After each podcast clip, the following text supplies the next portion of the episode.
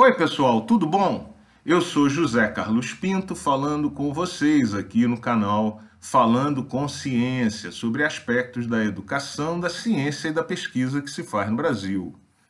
Na última segunda-feira, dia 4 de outubro de 2021, o governo federal publicou oficialmente a lista dos maiores depositantes de patentes no Brasil no ano de 2020.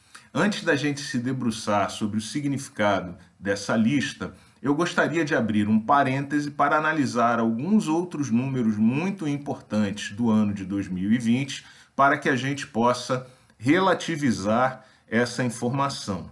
Em primeiro lugar, eu queria lembrar que em 2020 o Brasil apresentou o nono maior produto interno bruto do mundo, correspondente a cerca de 2% da produção mundial de riquezas. Guarde bem esse número, 2%, porque ele é uma importante referência para comparações.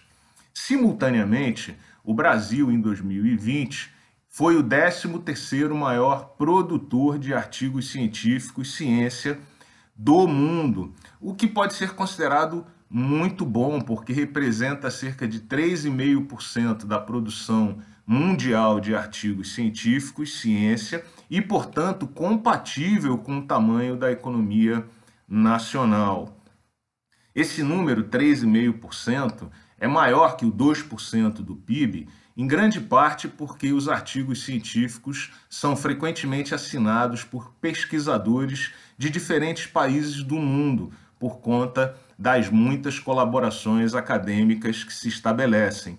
Se nós usarmos esse 13º lugar nessa lista como referência e transportarmos esse número para a lista do PIB mundial, nós encontraremos em 13º lugar a Espanha, que tem um PIB equivalente a cerca de 75% do PIB brasileiro, reforçando uma vez mais que a produção científica no país é compatível com o tamanho da economia nacional a despeito da dramática redução dos investimentos em educação, ciência e pesquisa no Brasil nos últimos cinco anos. Nós lembramos aqui que investimentos em educação, ciência e pesquisa são colhidos no longo prazo, de forma que hoje nós colhemos os resultados dos investimentos feitos principalmente entre os anos 2000 e 2015. E essa dramática redução dos investimentos em ciência, tecnologia e educação, nós vamos ver os resultados daqui a cerca de uns 10 anos. Bom, em 2020, o Brasil foi o 57º país mais inovador do mundo apenas. Posição absolutamente incompatível com o tamanho da economia nacional.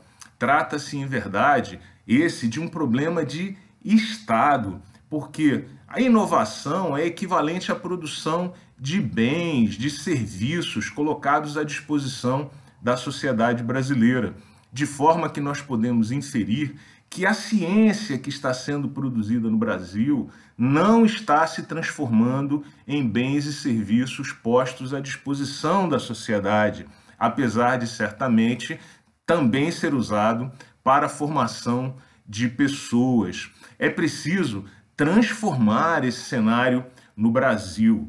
Se transportarmos essa 57ª posição na lista de países inovadores para a lista do PIB, nós encontraremos como referência a Ucrânia, que tem um PIB 15 vezes menor que o PIB brasileiro. E mostra que o Brasil realiza apenas 7% do seu potencial de inovação, que constitui um quadro absolutamente dramático. Fechando esse parêntese e retornando à lista dos depositantes de patentes, nós veremos que cerca de 75% das patentes depositadas no Brasil no ano de 2020 foram depositadas por corporações estrangeiras no país que apenas tentam defender seus interesses estratégicos e comerciais no Brasil, não refletindo produção inovadora, tecnológica de fato desenvolvida no país e reforçando esse quadro dramático da inovação no Brasil.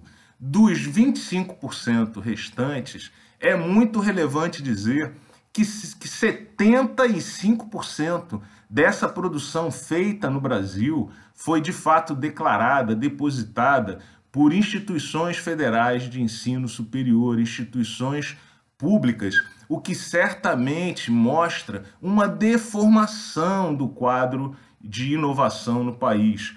Porque, como já discutido aqui em outros vídeos do canal, patentes têm que estar relacionadas com negócios, com empresas, com produtos e serviços disponibilizados para a sociedade brasileira e não constituem índice legítimo de produção acadêmica. Tem muita universidade comemorando esse quadro, mas não há nada para comemorar aí. O quadro é de fato dramático. Dentre os 20 maiores depositantes de patentes no país, 17 são universidades. Um é a Petrobras, uma empresa estatal. Um, surpreendentemente, é um professor universitário. E apenas um diz respeito a uma empresa privada que atua e desenvolve tecnologia no Brasil. Se nos concentrarmos nos 10 maiores depositantes de patentes, encontraremos nove universidades federais e a Petrobras, uma empresa estatal. Apenas para fins de referência, se olharmos os 20 maiores produtores de patentes nos Estados Unidos no ano de 2020, nós não encontraremos nenhuma universidade, a despeito do que todos nós sabemos da robustez do sistema universitário e de pesquisa nos Estados Unidos. E ainda mais importante, o maior depositante de patentes nos Estados Unidos foi uma empresa que depositou 100 vezes mais patentes do que o maior depositante de patentes no Brasil no ano de 2020 apesar do PIB americano ser apenas 10 vezes maior que o PIB brasileiro. Bom, enfim, os números não deixam dúvidas. A economia brasileira, o ambiente inovador brasileiro, ele está doente. A economia brasileira não é inovadora e nós precisamos com urgência de uma política de desenvolvimento econômico, de desenvolvimento tecnológico que privilegie no Brasil a produção de produtos, serviços com conhecimento embarcado. É preciso interromper com urgência a simplificação da economia brasileira, processo esse que a lista de depositantes de patentes mostra com clareza que está em curso no Brasil. E isso é trabalho urgente para essa geração, para não comprometermos o futuro do Brasil. É necessário que esse conhecimento científico, produzido principalmente nas instituições públicas brasileiras, seja transferido com urgência por meio de empresas nacionais na forma de produtos e serviços para a sociedade. Um grande abraço e até o próximo vídeo.